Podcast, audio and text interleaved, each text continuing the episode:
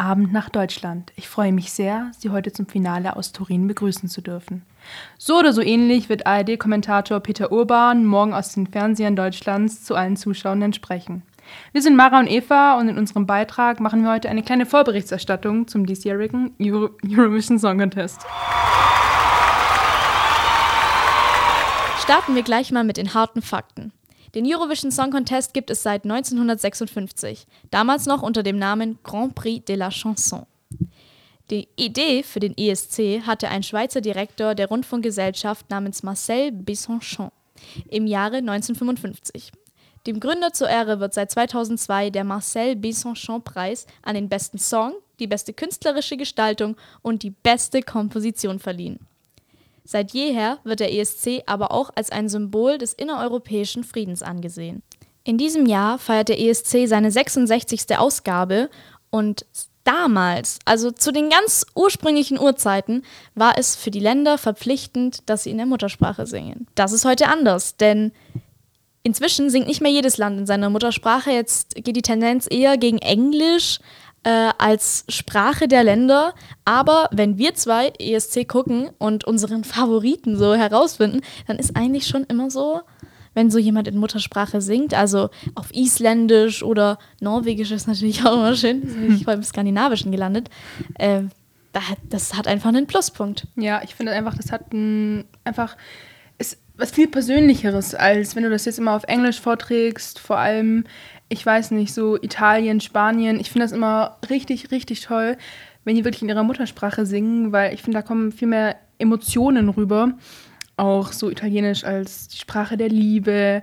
Und da kann man einfach eine viel bessere ja, Message einfach vermitteln. Ja, auch wenn man den Sinn der Worte nicht versteht, kann man trotzdem noch über die Musik die Emotionen aufgreifen.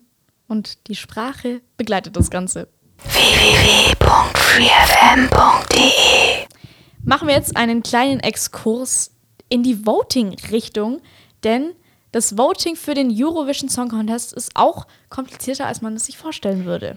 Ja, also es gibt so ein paar Grundregeln. Also die Länder geben sich halt gegenseitig Punkte. Also man kann sich auf jeden Fall selber keine Punkte geben. Äh, die höchste Punktzahl sind zwölf Punkte. Und dann kommt immer der berühmte Satz: 12 points from Germany, go to bla bla bla, wie Barbara Schöneberger immer sagt. Ähm, und ja, also es geht runter bis zu einem Punkt und wer den einen Punkt bekommt, ja, das ist jetzt das Land, das nicht so gut abgeschnitten hat. Ähm, aber ja, das ist auf jeden Fall so diese Werteskala, die sich die ähm, Länder gegenseitig geben. Äh, aber dann gibt es auch ein Telefonvoting, wo in der Tat jeder Zuschauer ähm, auch seinen, seine eigene Meinung abgeben kann. Und die werden dann nochmal in einem ja, komplexeren System ausgezählt und dann auch gewertet. Für Deutschland geht in diesem Jahr der aus Landsberg am Lech stammende Popsänger Malik Harris mit seinem Song Rockstars an den Start. In seiner emotionalen Pop-Rock-Folk-Ballade singt er von schwierigen Zeiten, in denen es keine Hoffnung mehr zu geben scheint. Man wünscht sich einfach nur alleine zu sein und die Zeit zurückzudrehen. Maliks Message für uns? Wir sitzen alle im selben Boot und müssen uns gegenseitig beistehen. Die vergangenen Eurovision Song Contest Jahre von Deutschland lassen ja jeden brennenden ESC-Fan so langsam mal wieder auf einen Sieg hoffen. Ja, äh, es wäre schön, aber ich meine, nach Lena vor mehr als zehn Jahren äh, kam jetzt nichts Großartiges bei rum, außer ja, Michael Schulte im Jahr 2018. Das war der vierte Platz. Das war das Höchste, was wir erreicht haben. Sonst taumeln wir wirklich letzter Platz drittletzter Platz und das ist wirklich schade. Die, auch die Medienmeinungen des aktuellen Eurovision Song Contests gehen genau in diese Richtung, dass Deutschland wohl leider wieder nicht nach der Glaskugel greifen kann und den Sieg wieder zurück in unser Land holen kann. Damit hätten wir jetzt soweit den deutschen Eurovision Song Contest Beitrag für dieses Jahr 2022 abgehakt. Lass uns doch jetzt mal auf unsere persönlichen Favoriten für dieses Jahr blicken. Mara, wen hast du dir denn so als deine Top 3 Favorites herausgesucht in diesem Jahr? Ja, also meine Favoriten sind Georgien, Niederlande und Italien. Und ich muss sagen, es ist kein starkes Jahr. Wir haben nicht viel, mit dem wir arbeiten können, aber trotzdem finde ich, dass es wenigstens ein paar gibt, mit denen man sich schon zufriedenstellen kann. Ähm, Georgien habe ich eigentlich nur als Favorit, weil ich es einfach verrückt finde. Also ähm, der Song ist Lock Me In von Circus Mircus und schon der Bandname sagt eigentlich so, das muss irgendwie ein bisschen crazy sein. Ähm, also sie sagen, dass sie drei ehemalige Schüler einer Zirkusakademie sind und so schlecht waren, dass sie jetzt einfach ja nichts damit erreichen und deswegen jetzt Musik machen. Und es ist eher so generische Popmusik, aber es hat irgendwie einen catchy Refrain und die Crazy Clown Kostüme, die machen es wirklich wett und da kriegt man einfach richtig Stimmung. Die Performance ist ja bei Songs beim ESC auch ein sehr großer Anteil, also mhm. wenn nicht sogar 50-50, äh, würde ich behaupten, zum eigentlichen Song. Hast du noch ein anderes Performance-Highlight unter deinen Top-Songs? Mm, nee, also ich muss sagen, Georgien war wirklich das Highlight, mit dem ich arbeite. Niederlande und Italien sind meines Wissens nach eher etwas schlichter, was Bühnenperformance angeht. Ähm, ich fand aber Österreichs Bühnenperformance, die sind leider schon ausgeschieden, ähm, beim Halbfinale, fand ich aber sehr schön und ich hätte sie gerne gesehen, live ähm, im Finale, aber naja. Dazu wird es nicht kommen. Ich kann jetzt währenddessen einfach mal reinkrätschen und mit meinem dritten Platz für dieses Finale dieses Jahr ähm, starten. Und zwar belegt den bei mir Moldawien mit dem Song Bonika Bate Toba, auf Deutsch so viel wie Großmutter haut auf die Pauke, von den moldawischen Künstlern Zop Si Zup. Und mich hat dieses Lied besonders begeistert, weil wir haben es eingangs schon erklärt, die Muttersprache vorhanden ist. Und Muttersprache ist immer so ein Pluspunkt, überzeugt mich einfach. Ähm, ja, mein zweiter Platz äh, ist auch in ihrer Muttersprache vertreten.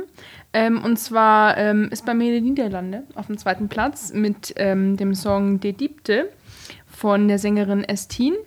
Und übersetzt heißt das äh, Die Tiefe. Es ist ein sehr emotionaler Song. Sie verarbeitet damit schwere Zeiten in ihrem Leben. Und es ist ein Hommage an traurige Zeiten und ja, schwere Lebensabschnitte. Sie litt unter Depressionen und möchte einfach mit diesem Song anderen Menschen helfen und hofft, dass, wenn sie den Song anhören, dass sie damit sich ein bisschen besser fühlen. Genau. Nicht ganz ungleich ist mein zweiter Platz diesem Thema, weil er den Namen trägt in Corpore Sano. Alle, die schon mal Latein in der Schule hatten, könnten sich das jetzt übersetzen. Ich mache es für euch gerne aber auch. In einem gesunden Körper von der Interpretin Anna Duric aus Serbien. Das Song wird auch in den Medien extrem heiß gehandelt auf den Gesamtsieg, einfach wegen der tiefen Nachricht, die im Liedtext hängt. Die serbische Sängerin möchte in ihrem Song auf verschiedene Aspekte des Themas Gesundheit hinweisen es existiere eine gewisse Angstatmosphäre in der Gesellschaft, der der persönlichen Gesundheit eines Menschen einen sehr wichtigen Stellenwert zuordne. In ihrem Bühnenauftritt wäscht die Sängerin auch live vor dem Publikum ihre Hände und deutet damit nochmal auf das Thema Gesundheit näher hin, weil es einfach unweigerlich mit dem Händewaschen verbunden ist. So, und kommen wir jetzt zu meiner Nummer 1, mein Alltime favorite Italien. Ja, äh, wie letztes Jahr schon, ähm, ist es wieder Italien geworden und diesmal Brividi von Mammut und Blanco. Ähm, viele kennen Mammut hoffentlich schon ähm, von 2019. Da hat er nämlich schon mal am ESC teilgenommen mit ähm, Soldi und hat damit den zweiten Platz belegt. Also er war da auch richtig vorne dabei. Und ich hoffe, dass das dieses Jahr wieder so wird. Ähm, Brividi heißt übersetzt Schauer und ja, darum geht es auch in dem Lied. Es ist ein sehr emotionales Liebeslied. Es geht um eine komplizierte Liebesbeziehung, die Unfähigkeit, über die eigenen Gefühle zu sprechen. Mahmoud sagt über das Lied, in Brividi lieben zwei Jungen, die zwei verschiedenen Generationen angehören, mit der gleichen Begeisterung, Unzulänglichkeit und der Angst, Fehler zu machen. Das ist ein perfektes Zusammenspiel der beiden Sänger. Sie ergänzen sich gegenseitig und ja, verstehen sich auch einfach auf musikalischer Ebene perfekt.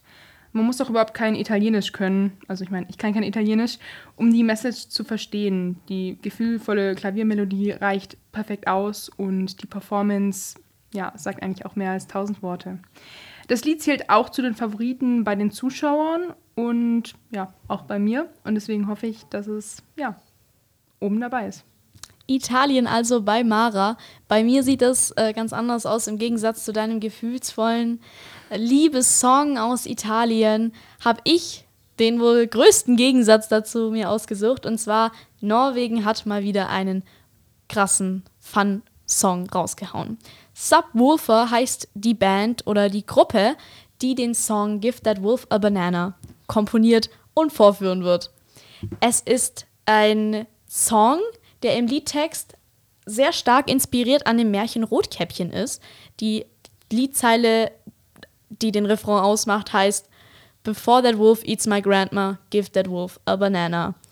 Und ich finde den Song einfach nur richtig lustig und ich hoffe auf sehr viel Spaß, wenn es dann am Samstagabend zur Subwoofer auf der großen Bühne in Turin kommt und wir alle zu Give That Wolf a Banana abgehen können. Daher gehen meine 12 Points nach Norwegen. Free FM. Außer unseren sechs Favoriten wird der Song der Ukraine in den sozialen Medien als Titelfavorit heiß gehandelt. Da muss man sich aber gerade bezüglich der Hintergrundgeschichte des ESCs eine Frage stellen. Kann man diesen friedenstiftenden Wettbewerb während dem Kriegszustand in Europa überhaupt austragen? Also ich finde, das ist gerade ein recht interessanter Knackpunkt in der ganzen Sache. Russland und Weißrussland sind aufgrund ihres Ausschlusses ja in diesem Jahr nicht dabei und die Ukraine strebt den Sieg auch an. Also die Künstler haben klar gesagt, wir wollen diesen Sieg in unser Land bringen, um etwas Hoffnung einfach wieder den Menschen zurückzugeben. Deshalb, ich, ich denke, Ukraine wird tatsächlich sehr große Siegchancen haben und man liest es in diversen Medien eigentlich täglich, dass es wahrscheinlich so kommen wird. Wir wissen es erst morgen. Aber ich muss sagen, es ist doch etwas kritisch zu beachten oder begutachten, dass man diesen Wettbewerb trotzdem in diesem Jahr, in diesem sehr schwierigen Jahr für die Ukraine, Russland und eigentlich ganz Europa austrägt. Ja, vor allem, wenn halt eben schon vorprogrammiert ist, dass Ukraine eben ja, hoch abschneiden wird oder eben auch gewinnen wird, einfach nur ja, wegen dem Krieg oder dieser, ja, wie Russland sagt, militärischen Spe Spezialoperation. Macht es denn überhaupt Sinn oder sollte man den ESC boykottieren? Sollte man einfach dieses Jahr keinen abhalten und warten, bis sich die Situation wieder normalisiert? Es ist ja ein Friedenswettbewerb. Wir werden sehen, wie der Frieden am morgigen Tag in der Show rüberkommt. Vielleicht lenkt er uns auch einfach mal wieder so richtig ab. Das war unser Beitrag über den Eurovision Song Contest 2022 und wir können nur noch sagen, 12 points from 3FM, go to us.